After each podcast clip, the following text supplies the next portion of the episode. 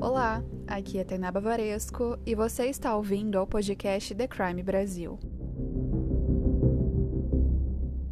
A morte é uma curiosidade para todos, então aquilo que inicialmente promove uma repugnância, a partir de uma certa hora, vira um atrativo. Elise Matsunaga, o caso Yoki. A história a seguir contém descrições de crimes extremamente violentos: estupro, assassinato, esquartejamento e trata sobre questões de abuso psicológico. Não é indicado para pessoas sensíveis e é recomendado para maiores de 18 anos.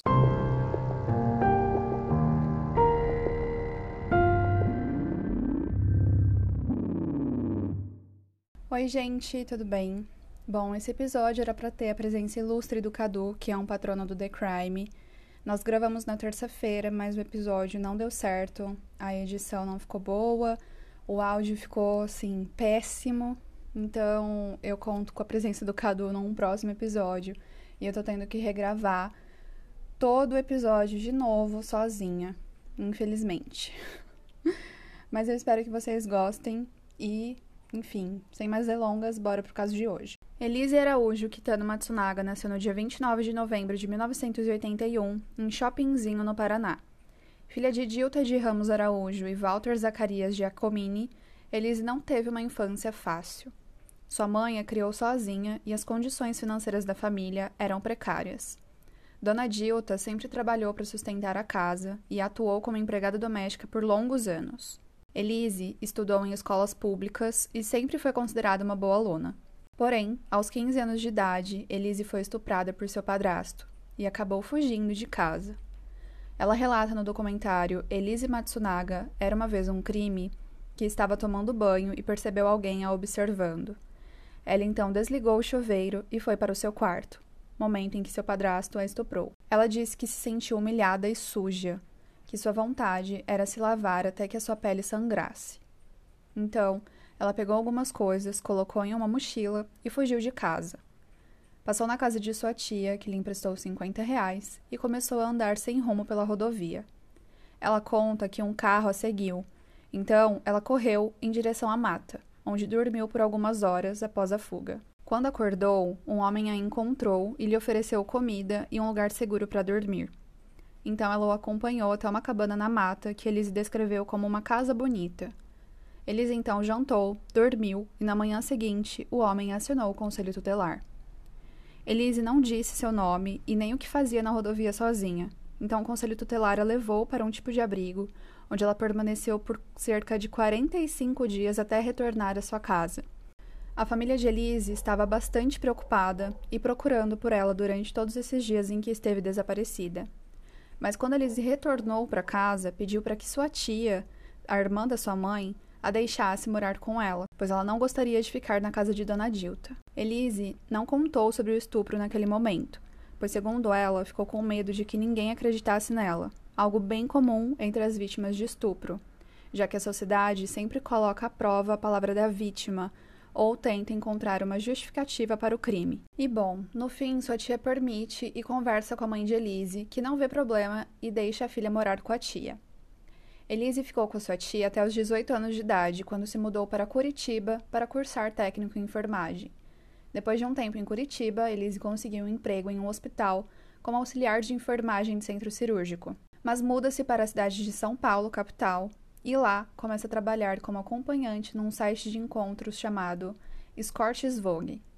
Foi nesse site que Elise conheceu Marcos Kitano Matsunaga. Marcos costumava contratar serviços de acompanhantes frequentemente foi dito que, inclusive, ele participava de um fórum onde descrevia os encontros e dava nota às garotas que contratava. Marcos era casado na época em que conheceu Elise e eles mantiveram os encontros extraconjugais por três anos antes de Marcos pedir Elise em casamento. Ele pagava uma pensão para Elise, propondo exclusividade, apresenteava com joias, carro, entre outros mimos caríssimos. Mas antes de falarmos mais profundamente sobre o relacionamento de Marcos Elise, precisamos saber quem foi Marcos Quitano. E bom, ele nasceu na cidade de São Paulo, provavelmente no ano de 1970, pois ele morreu com 42 anos em 2012 e passou a sua infância no bairro Parque Continental. Sua família era rica e estruturada, e por isso proporcionou a Marcos a possibilidade de estudar nas melhores escolas da região. Em 1999, ele ingressou na Faculdade de Administração na FGV, para que pudesse auxiliar a família em seus negócios milionários, pois eles eram herdeiros da empresa alimentícia Yoki, fundada pelo avô de Marcos na década de 1960. Assim que Marcos concluiu sua faculdade, ele passou a ser um dos empresários responsáveis por tudo na Yoki, uma das empresas mais bem-sucedidas do país e que atualmente é uma multinacional bilionária. Marcos se casou e teve uma filha com sua primeira esposa. E engatou seu romance com Elise em 2004, quando a sua primeira filha ainda era um bebê. Eles viveram nesse relacionamento extraconjugal por três anos e se casaram em outubro de 2009, após Marcos se divorciar de sua primeira esposa. O casamento entre Marcos e Elise contou com a presença de 300 pessoas e foi uma cerimônia tradicional na igreja anglicana. E de acordo com relatos da época das investigações do crime, Marcos e Elise viveram em plena harmonia até meados de 2010. Elise e Marcos formavam um casal peculiar e com gostos excêntricos, pois eles amavam caçar e, inclusive, possuíam um certificado de registro do Exército Brasileiro na modalidade CAC, que é colecionadores, atiradores e caçadores o que na época dava direito à posse das armas para fins de caça. Assim, era comum que eles fossem para o Mato Grosso do Sul caçar. A Elise mantinha uma cabeça de veado, caçado por ela, empalhado como troféu em uma de suas salas do apartamento. No documentário, Elise relata que após a caça de veados e outros animais, eles faziam a desossa, limpeza e preparação do animal para consumo, que para ela tudo aquilo era normal e ela gostava muito de caçar. Ela também fala no documentário que ela gostava muito de atirar, e enfim. Durante o relato de algumas pessoas conhecidas do Marcos e da Elise, eles também relatam que a Elise era uma excelente atiradora. Mas bom, Marcos e Elise também costumavam frequentar estantes de tiros para treinar, e no interior do apartamento do casal haviam cerca de 33 armas, sendo quatro registradas em nome de Elise. E não eram armas bem tranquilas, não, viu, gente? Tinha muita arma pesada, assim. Que o delegado na, da investigação ainda diz no documentário que aquilo era uma coisa assim, parecia um parquinho para os policiais, de tantas armas, assim, que eles achavam muito fodas. Então, né? Tenso. E bom, além disso tudo, outra característica excêntrica do casal era seu animal de estimação, a Gigi, que era uma cobra. Marcos compartilhou com a esposa o desejo em ter uma cobra de estimação e Elise logo concordou. O casal possuía diversos vídeos caseiros da Gigi e alguns até perturbadores, da cobra se alimentando de um ratinho vivo que, antes de ser morto e comido por Gigi, acaba urinando de medo. Esse vídeo é mostrado no documentário. Outro amor do casal eram os vinhos. Marcos ensinou tudo sobre apreciar vinhos a Elise, eles possuíam duas adegas climatizadas no apartamento e os vinhos do casal totalizavam mais de 2 milhões de reais. Mas, como nem tudo são flores, apesar do casal dar match em vários gostos e atividades peculiares, após esse período o relacionamento teria começado a ser conturbado e de certa forma até bem abusivo, uma vez que as brigas entre eles passaram a ser constantes. Além disso, Elise e Marcos começaram a sentir desconfiança um no outro sobre supostas traições. Elise ainda relatou que Marcos sentia muitos ciúmes dela.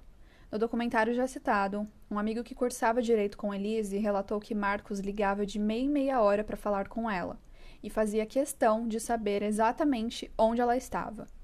O ciúme seria tão intenso que, segundo esse amigo, a Elise pedia para que amigos homens não falassem enquanto ela estivesse em ligação com Marcos, para que ele não ouvisse a voz de outros homens perto dela. Toda a relação ficou ainda mais conturbada quando Elise passou a desconfiar que Marcos a estivesse traindo.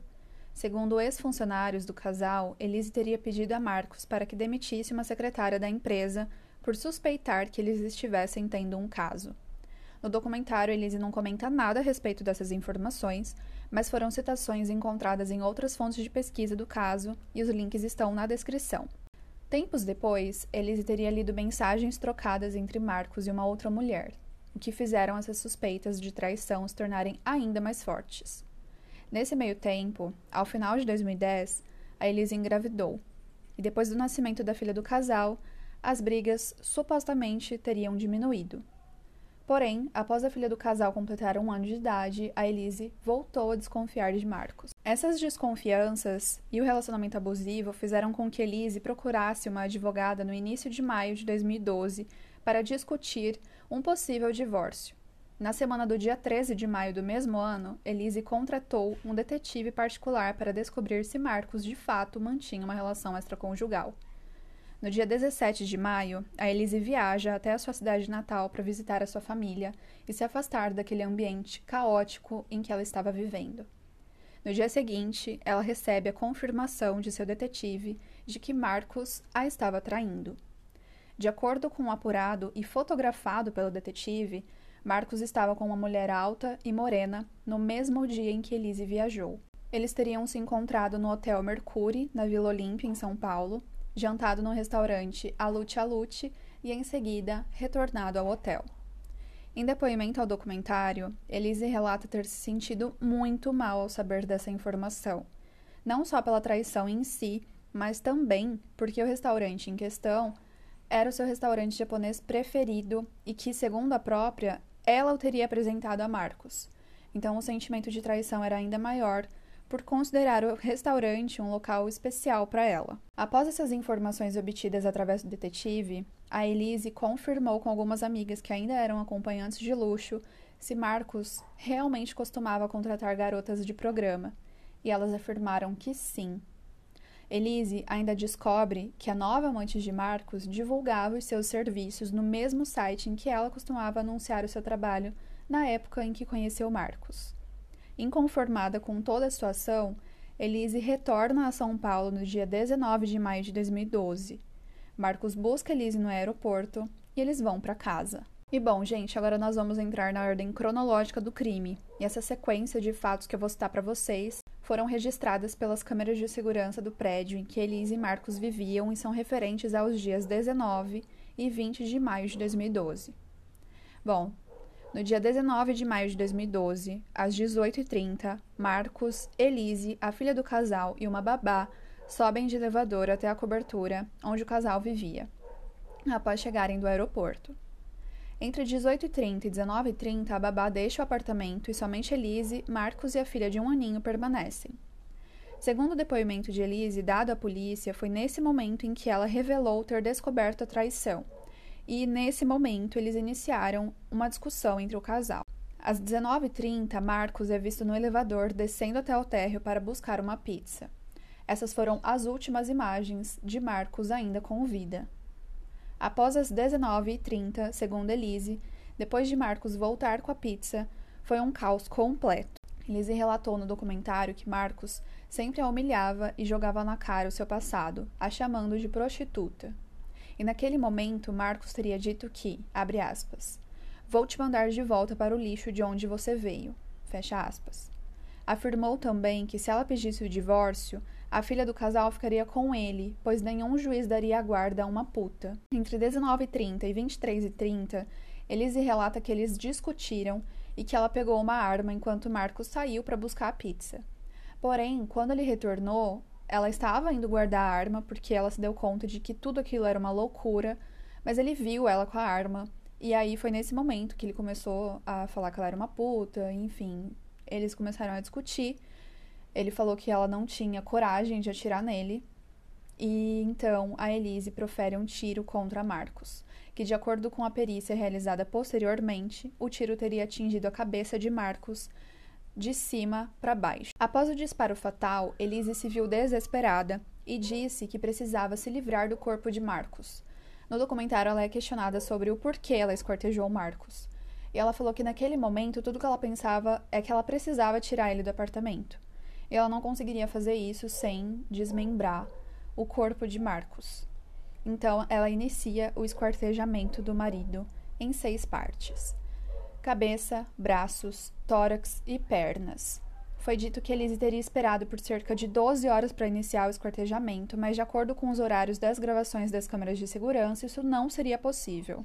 Outro relato bizarro sobre o esquartejamento foi o de que Elise teria esquartejado a cabeça de Marcos por último, é, sendo algo incomum em casos de esquartejamento, né, gente? Já que normalmente os assassinos retiram a cabeça da vítima primeiro na tentativa de dissociar o esquartejamento e a humanidade da vítima, pois se aquele corpo não tem cabeça, ele deixa de ser uma pessoa e passa a ser apenas um pedaço de carne. E realmente Elise falou que a última coisa que ela esquartejou foi a cabeça de Marcos. Então, durante todo o esquartejamento, ela via a cabeça dele lá, tipo, meu Deus, é muito bizarro, né? Além dessa característica, né, em comum, também foi constatado que o esquartejamento teria sido limpo, entre aspas, uma vez que os restos mortais de Marcos não estavam ensanguentados, mas com pequenas quantidades de sangue. Elise também teria interrompido o esquartejamento em dois momentos, se limpado, amamentado a filha e retornado ao trabalho macabro. Após tudo isso, a Elise colocou as partes do corpo de Marcos em sacos plásticos azuis com fitas vermelhas e distribuído os sacos em três malas pretas de viagem. No dia 20 de maio de 2012, às 11h30 da manhã, a Elise deixa o apartamento e é vista no elevador carregando todas as malas onde o corpo de Marcos estava. Elise pega uma rodovia sentido estado do Paraná Porém, quando ela chega na cidade de Capão Bonito, a 230 quilômetros da capital paulista, ela decide retornar. No documentário, Elise diz que retornou porque se ela fosse até o Paraná, ela certamente contaria para alguém de sua família sobre o crime. E segundo a própria, ela não queria envolver ninguém. Durante esse retorno de Elise para São Paulo, um radar inteligente detectou pela placa do veículo que o carro estava com licenciamento vencido então ela foi parada pela polícia rodoviária, multada e liberada. Tudo isso aconteceu enquanto o corpo de Marcos estava esquartejado no carro. Então, assim, imagina você separado na Blitz, né, e levado uma multa porque seu licenciamento está vencido e você tem um corpo no seu carro. Meu Deus do céu. Mas continuando. Quando Elise chegou nas redondezas da cidade de Cotia, próxima à cidade de São Paulo, ela relata que rodou por vários lugares e que não sabe explicar exatamente como ela chegou em cada local, né, de desova do corpo, mas que ela só foi entrando em estradas de terras aleatórias e desovando as partes do corpo de Marcos. Então, no documentário ela fala que ela não sabia meio que, que ela estava fazendo, porque ela estava bem nervosa e ela só foi se livrando daquilo, né, meio que isso. As primeiras notícias sobre a descoberta de um corpo esquartejado e distribuído em sacos plásticos ocorreram no dia 23 de maio de 2012. E no dia 4 de junho de 2012, 15 dias após o crime, deu-se a identificação do corpo como sendo de Marcos. E a partir daí, o caso começou a ter ainda mais destaque na imprensa brasileira, pois se tratava de um empresário milionário que havia sido assassinado de forma brutal. Após a identificação do corpo de Marcos, a Elise se tornou uma pessoa de interesse na investigação, já que, desde o desaparecimento do marido, ela tratou o caso como sendo uma viagem de Marcos com a amante. Forjou conversas de e-mail, passou-se por Marcos e mostrou à família Matsunaga, em uma reunião marcada por ela, as fotos e informações que seu detetive particular havia fornecido a ela sobre a traição. Após as análises das imagens das câmeras de segurança do prédio em que Marcos e Elise moravam, onde constatou-se que Marcos subiu com uma pizza na noite do dia 19 de maio e após isso nunca mais apareceu em nenhuma imagem, Elise foi levada sob custódia e presa temporariamente. A informação foi divulgada por Jorge Carrasco, diretor do DHPP, que é o Departamento de Homicídios e de Proteção à Pessoa, que informou que a prisão foi motivada pelo fato de Marcos entrar no apartamento, porém não sair mais, e Elise, no dia seguinte, deixar o prédio com três malas. No dia 5 de junho de 2012, o advogado da família Matsunaga, Dr. Luiz Flávio Borges, afirma acreditar que o crime foi praticado por mais de uma pessoa, dizendo que, abre aspas, é pouco provável que uma única pessoa tenha realizado toda a preparação, execução, o homicídio, o esquartejamento e a manutenção dos pedaços. Fecha aspas. O delegado responsável pelo caso, Mauro Dias, afirmou que a polícia focaria na hipótese de crime passional, pois, segundo ele, existiam evidências de uma traição por parte do empresário. No apartamento do casal, a polícia encontrou sacos plásticos iguais aos que continham restos mortais de Marcos. Era um saco bem específico, né? Azul com fita vermelha, então assim, é tenso, né? Também foi encontrada uma grande quantidade de armas, sendo uma do mesmo calibre que matou Marcos. No dia 6 de junho de 2012, Elise prestou depoimento ao DHPP e confessou o crime. Elise contou à polícia que o assassinato ocorreu após uma briga do casal iniciada por uma traição de Marcos e por ela se sentir completamente esgotada das ameaças e humilhações do marido. Ela disse que agiu por impulso e que atirou na cabeça de Marcos. Depois deixou o corpo num quarto da casa por algumas horas e iniciou o esquartejamento com o corpo em situação cadavérica e com o sangue coagulado para que não houvesse muita sujeira. Ela disse que o levou para o banheiro da empregada, cortou os membros inferiores, superiores e o decapitou com uma faca de 30 centímetros que estava na cozinha. A polícia encontrou as provas da traição de Marcos, fotos e vídeos que o detetive contratado por Elise tinha feito.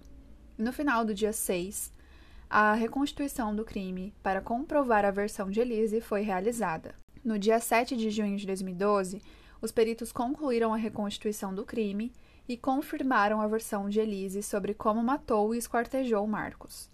A reconstituição foi acompanhada por ela, que cooperou com toda a operação, inclusive demonstrou como tudo aconteceu. A Secretaria de Segurança Pública solicitou então a prorrogação da prisão temporária de Elise, e o delegado responsável pelo caso afirmou que as investigações estavam praticamente encerradas. No dia 8 de junho de 2012, a filha do casal ficou sob a guarda da tia de Elise, e a família de Marcos disse que não pretendia entrar na justiça para disputar a guarda da filha de Marcos e Elise, que na época tinha apenas um ano de idade. Eles ainda solicitaram um exame de DNA afirmando que a filha não era de Marcos. O exame foi feito e a paternidade foi confirmada momento em que a filha de Marcos e Elise foi enviada para os avós paternos. Então, a filha de Elise está com a família Matsunaga. E bom, gente, resumidamente, para quem não quer saber, né, da análise jurídica mais aprofundada que vai acontecer daqui a pouquinho, o julgamento da Elise foi um dos mais longos da Justiça de São Paulo até então, com duração de oito dias de plenário. E o júri condenou Elise Matsunaga no dia 5 de dezembro de 2016 a 19 anos, 11 meses e um dia de prisão em regime inicial fechado devido ao homicídio, à destruição e ocultação de cadáver do seu marido. Agora, nós entraremos na análise jurídica do caso. Então, como eu disse, esse julgamento da Elise durou oito dias e foi um grande evento da mídia na época, pois esse era um dos crimes mais famosos do país e é até hoje, né? E bom, no dia 5 de dezembro de 2016, a sentença da Elise foi proferida os jurados então se reuniram em uma sala secreta para que pudessem deliberar sobre cada acusação, devendo reconhecer a materialidade, a autoria, as agravantes e atenuantes do crime. E tem muita gente que tem dúvida sobre o porquê que demora tanto para o júri acontecer, né? Se a Elise foi presa em 2012, o crime aconteceu em 2012, por que, que ela foi condenada somente ao final do ano de 2016? E bom, gente, a sessão plenária do júri é a segunda fase do procedimento do júri. Existe a primeira fase, que é como se fosse um processo de conhecimento penal comum, que o juiz de primeira fase do júri vai proferir a sentença que vai levar essa pessoa ao júri. Então, essa sentença da primeira fase do júri não é uma sentença condenatória, como num processo penal comum. É uma sentença que vai dizer se vai absolver sumariamente, se vai pronunciar, impronunciar, etc. São quatro tipos de sentença que o juiz pode dar nesse momento. Não vou explicar cada uma em minúcias agora. O fato é que esse juiz pronunciou a Elise e aí então ela foi para a segunda fase do júri, que é a sessão plenária. Então tudo isso demora um tempo é feito né, uma análise de todas as provas para ver se realmente é caso de ir para tribunal do júri ou não. Então, por isso que demora um pouco e essa pessoa, dependendo né, do tipo de crime, fica presa provisoriamente, que é o caso da Elise. E aí eu vou entrar também nessa questão do que fazer né, quando, numa execução criminal, a pessoa fica presa provisoriamente, se esse tempo é abatido da pena ou não, enfim, vou explicar tudo para vocês. Após a deliberação do conselho de sentença composto por quatro mulheres e três homens, o juiz realizou a dosimetria da pena e a sentença de Elise foi concluída e lida em plenário. Aos assinantes do Patreon, a íntegra de 11 páginas da sentença está anexa ao post, tá, gente? Não vou falar para vocês aqui toda a sentença, porque, né, afinal, deu 11 páginas, longuíssima. Enfim, não convém trazer aqui para vocês. Outras informações que eu vou falar para vocês aqui no episódio também são relacionadas a informações processuais da Elise, que eu encontrei através da minha senha de advogada no ESAGE. Então, não deixei isso linkado nas fontes de pesquisa e nem liberei para ninguém, porque, né, gente, contém informações pessoais da Elise, como o RG dela, por exemplo. Então, é, não, não teria por que eu deixar linkado essas informações para vocês como fonte de pesquisa, mas é importante que vocês saibam que eu tirei essas informações do próprio processo dela, né, das informações do processo. O procedimento do júri dela e a execução criminal correm em segredo de justiça, então mesmo que advogados tenham a senha do ESAGE, né, no meu caso, por exemplo, eu consigo entrar no ESAGE, ver as movimentações do processo dela, ter acesso a alguns recursos, né, da execução criminal, de progressão de regime, livramento condicional, etc. Mas a gente não consegue ler o inteiro teor do processo, porque é sigiloso. Mas algumas informações que eu vou falar aqui para vocês eu consegui retirar dessas movimentações, tá bom? Não deixei linkado, não tem em fontes de pesquisa, mas eu vou falar aqui para vocês. Então, enfim, vocês vão ficar sabendo de qualquer jeito. Bom, vou falar para vocês o que foi mais importante da sentença, porque 11 páginas ficaria assim gigantesco, né? O Conselho de Sentença reconheceu a materialidade e a autoria do crime, que são coisas imprescindíveis, não há que se falar em crime quando a gente não reconhece a autoria daquele crime e nem a materialidade, que significa que aquele crime aconteceu de fato e existem provas materiais que comprovam que aquele crime aconteceu e que aquela pessoa é a autora daquele crime. Então, o júri reconheceu isso, e de todas as qualificadoras apresentadas pelo Ministério Público, foi reconhecida apenas a impossibilidade de defesa e destruição do cadáver, sendo afastadas as de motivo torpe e meio cruel, uma vez que ficou comprovado que Elise esquartejou o corpo de Marcos quando ele já estava morto, não havendo sofrimento da vítima nesse momento. No documentário, inclusive, mostra a parte que o promotor de justiça ele jura de pé junto que a Elise esquartejou Marcos enquanto ele ainda tinha vida. Mas esse argumento foi é, ignorado pelos jurados, né? Eles não reconheceram isso e ficou comprovado realmente que a Elise esquartejou Marcos quando ele já estava morto, tanto que o esquartejamento foi considerado um esquartejamento limpo. Né? Então, o sangue dele já estava coagulado, enfim, não há que se falar em sofrimento. Então, não tem agravante nesse sentido apesar de ter sido né, um crime brutal, enfim, inclusive o homicídio foi considerado homicídio qualificado. Sobre a dosimetria da pena. Para quem não sabe o que é dosimetria da pena, é também o momento em que o juiz define a fixação da pena base do réu. Então, a dosimetria é um sistema trifásico previsto nos artigos 59 ao 68 do Código Penal e resumindo, né, nas fases são analisadas as agravantes e atenuantes de cada crime, as causas de aumento ou diminuição de pena e a fixação dessa pena base, bem como, né, o regime inicial que essa pena será cumprida. Em um processo de conhecimento comum, né, é o juiz quem determina tudo isso, né, toda a dosimetria. Porém, no caso do júri, o conselho de sentença é quem reconhece a autoria e a materialidade do crime, de acordo com o que foi apresentado em plenário, e as atenuantes e agravantes do caso.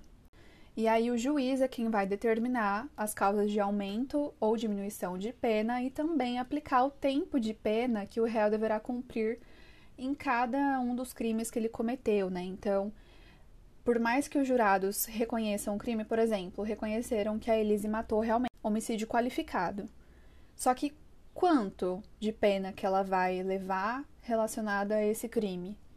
Ok, foi reconhecido o homicídio, mas quem que vai apurar quanto tempo de pena ela deve cumprir? Então, nesse momento, é o juiz que está presidindo aquele plenário do tribunal do júri que vai determinar é, e quantificar né, essa, esse tempo de pena.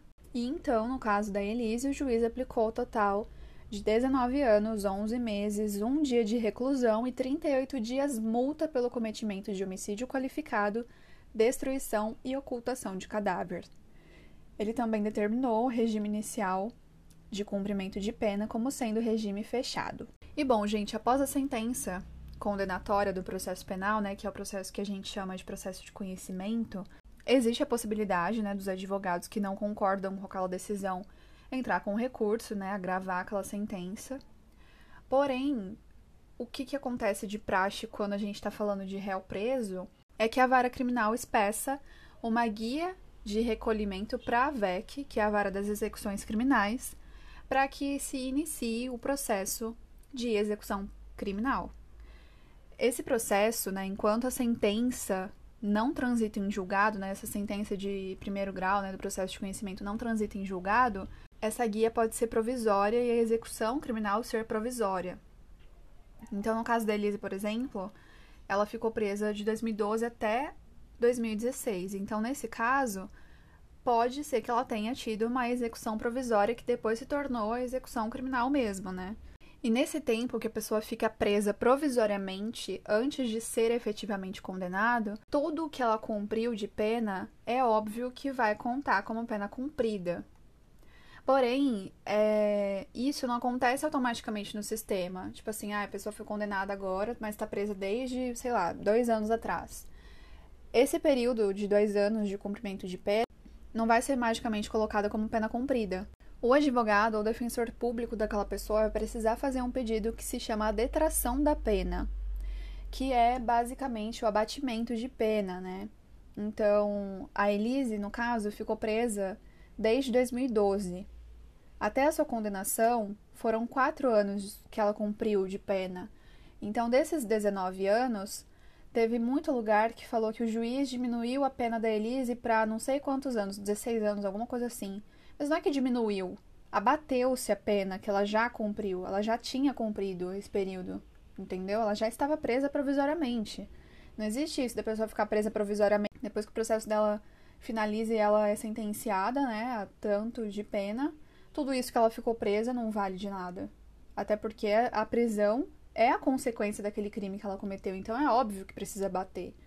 Então, o pedido que o advogado deve fazer é o pedido de detração da pena. E tem muitos casos, inclusive, que a partir do momento em que a gente pede essa detração da pena, não é o caso da Elise, tá, gente? Mas estou fazendo só um paralelo aqui. Tem muito caso que a gente pede a detração da pena e quando vem o novo cálculo, né, o cálculo atualizado da pena, já é momento de pedir progressão de regime ou livramento condicional, porque a pessoa já atingiu o lapso. Então isso é muito importante. É muito importante quando um advogado pega um processo né, que, enfim, pegou o processo agora, o processo, ele não estava acompanhando essa execução desde o início, que ele faça essa análise do processo completo, porque tem muito advogado que acaba deixando isso despercebido, sabe? Mas enfim, voltando para o caso da Elise, né? Ela progrediu de regime para o semiaberto no dia 18 de março de 2021. O MP recorreu da decisão, mas aparentemente ela permaneceu em regime semiaberto, até porque, né, deu um monte de bafafá aí, que ela estava saindo temporariamente, né? Tava na saidinha, né? A famosa saidinha. E as pessoas não acham que isso deveria acontecer. Só que assim, gente, nenhuma prisão é eterna. Não existe prisão perpétua no Brasil. E a função social da pena é a ressocialização das pessoas que são presas. Então, se uma pessoa está presa no regime fechado e do nada ela sai para a sociedade, é um choque muito grande. Isso precisa ser feito em doses homeopáticas, é por isso que existe a saída temporária e as progressões de regime, para que essa pessoa volte a se readaptar à sociedade fora da penitenciária, né? Inclusive, tem um episódio aqui no The Crime que eu gravei com uma cliente minha, a Mayara, e ela fala sobre a realidade do cárcere, né? Como é ser a mulher de um preso e tal.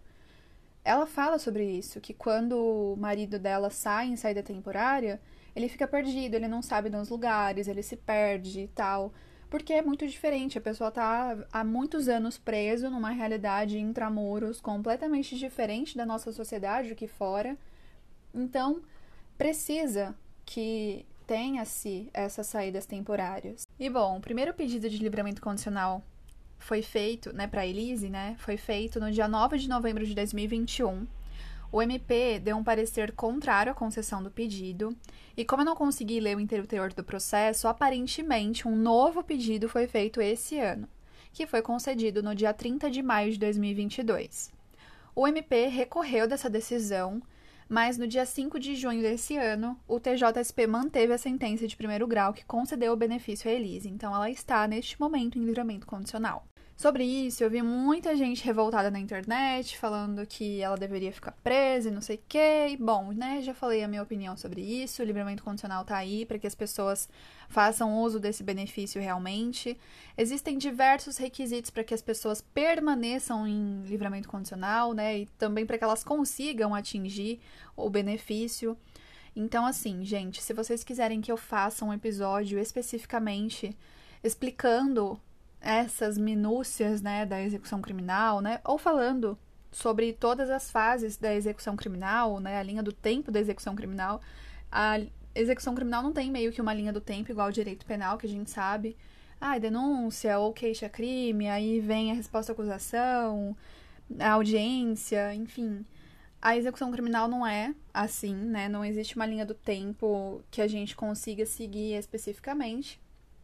Mas existe uma ordem meio que cronológica dos fatos que podem vir a acontecer. E se vocês quiserem que eu explique tudo isso num episódio paralelo a esse, me avisem lá nas redes sociais que eu gravo para vocês com certeza, né? Execução criminal é a minha paixão. Mas enfim, deixa eu explicar para vocês uma coisinha. É, para que a pessoa tenha direito ao livramento condicional, é preciso que ela preencha requisitos objetivos e subjetivos.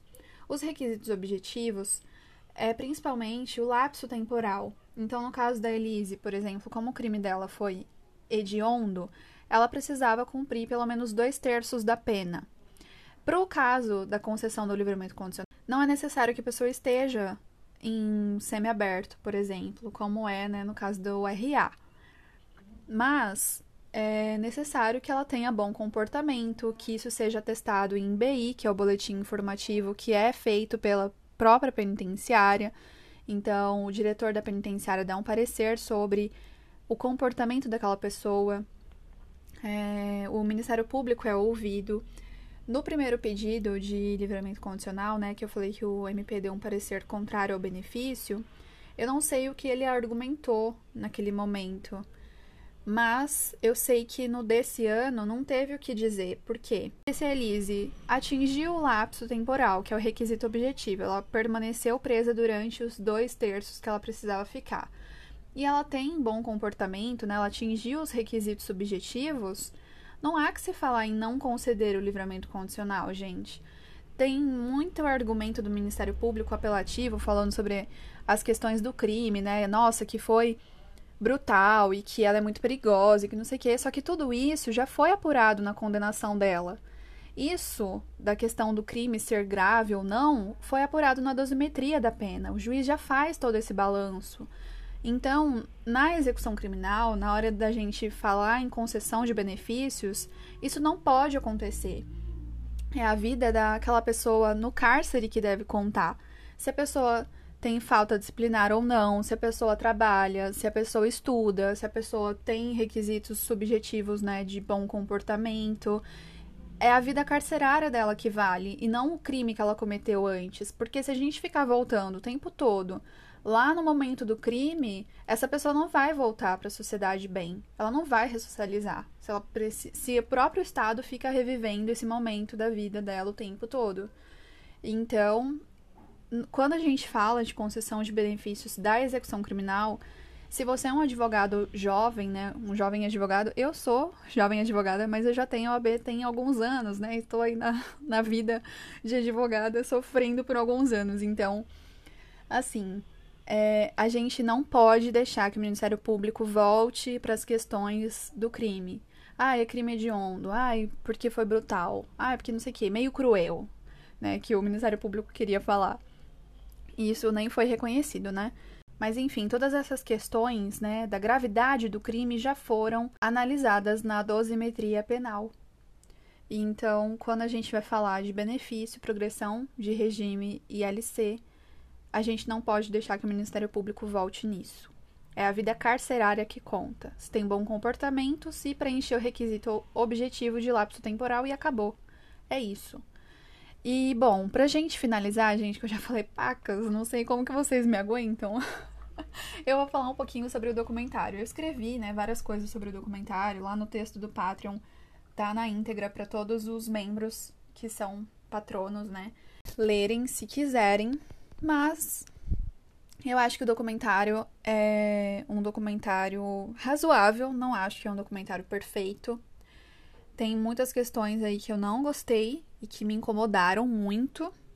Mas o que eu quero dizer, num sentido amplo, é que saíram muitas notícias falando que o documentário vitimizou a Elise. Eu não acho que vitimizou, eu acho que humanizou. E quando a gente fala sobre crime, a gente precisa pensar que aquela pessoa não é só o crime que ela cometeu. Ninguém é só uma coisa, nós somos múltiplos. Então, a partir do momento em que a gente está analisando um crime, um perfil criminal, a gente precisa humanizar aquela pessoa. A gente precisa saber o que aconteceu com ela antes para chegar naquele momento do crime. Esse documentário foi a primeira oportunidade que a Elise teve de falar. Talvez não a primeira oportunidade, né? Mas a primeira que ela agarrou. Ela nunca tinha dado uma entrevista antes. Então, por isso também que eu usei esse documentário como fonte principal de pesquisa, porque tudo que foi falado antes disso sobre ela, sobre como ela se sentia, enfim, usando é, as palavras dela, né, foi especulação. Foi a primeira vez nesse documentário que a gente teve a oportunidade de ouvir o lado dela da história.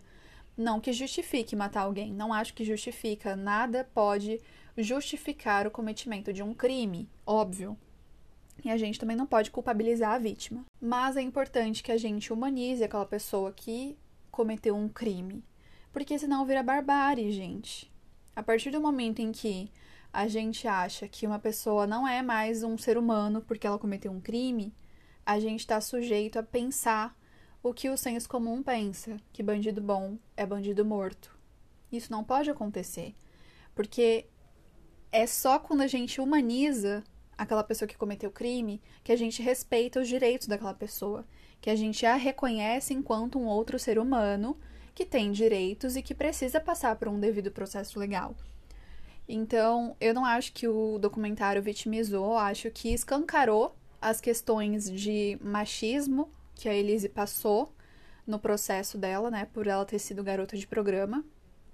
Acho que a acusação utilizou isso de uma forma extremamente pejorativa, enquanto ao mesmo tempo as pessoas que consomem esse tipo de trabalho, né, tipo os homens que contratam essas mulheres, acham ruim que essas mulheres sejam o que eles contratam. Tipo assim, não faz sentido algum, mas enfim, né? Fiquei bem puta no documentário nesses momentos.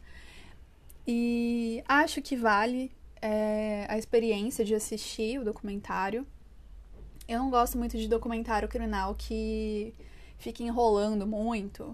Mas, enfim, acho que esse enrolou um pouco, me irritou um pouco por isso. Não acho que é um documentário excelente, mas acho que é um documentário coerente. Vamos colocar assim. Acho necessário para quem gosta desse caso, né, desse crime, de saber sobre, assistir esse documentário.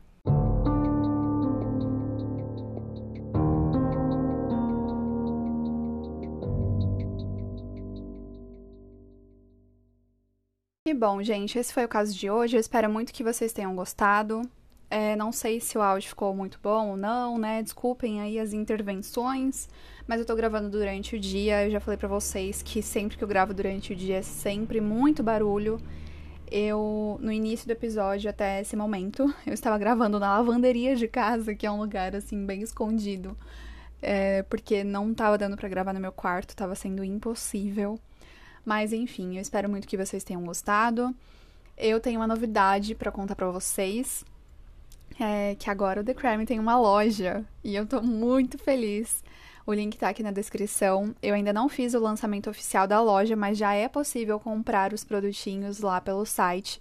Tá tudo muito lindo, muito perfeito, assim. Todas as estampas foram desenvolvidas por mim, com a ajuda dos meus irmãos, né? Com o pitaco deles. Então, assim, eu amei todas, não tem uma estampa que eu olho assim e falo, ah, mais ou menos. Então, eu espero muito que vocês gostem. Tem pôster, tem caneca, tem camiseta, tem moletom, boné, eco bag, enfim. Cropped também. enfim, várias coisas. Eu espero muito que vocês gostem. Temos cupom de desconto, é The Crime, tudo grande e junto. Lá no site também tem essa informação, escrito do jeito que é para vocês colocarem no final da compra. Então é isso. Espero muito que vocês gostem. Todos os produtos têm muita qualidade. E assim, espero que vocês gostem. Dito isso, Um beijo para vocês. Eu vejo vocês na semana que vem no próximo episódio. Um beijão. Tchau.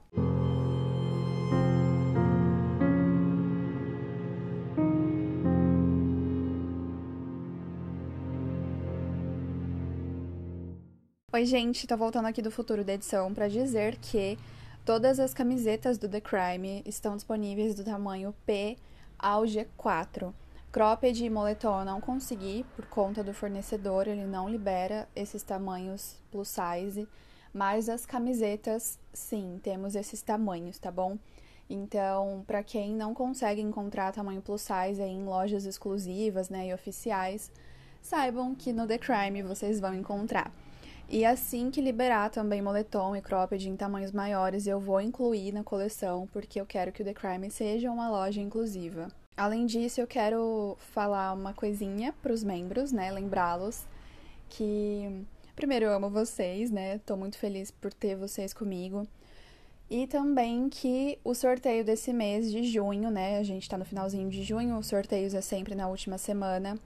É, o sorteio desse mês não vai ser um livro de True Crime, vai ser uma eco bag do The Crime, feita pela Raíza, que é uma assinante do The Crime Club, perfeita, maravilhosa artista.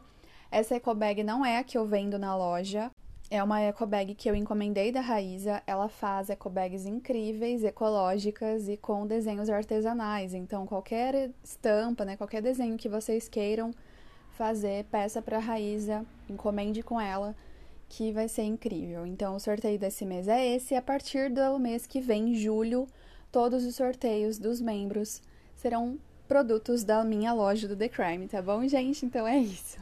Agora sim, um beijo para vocês. Tchau.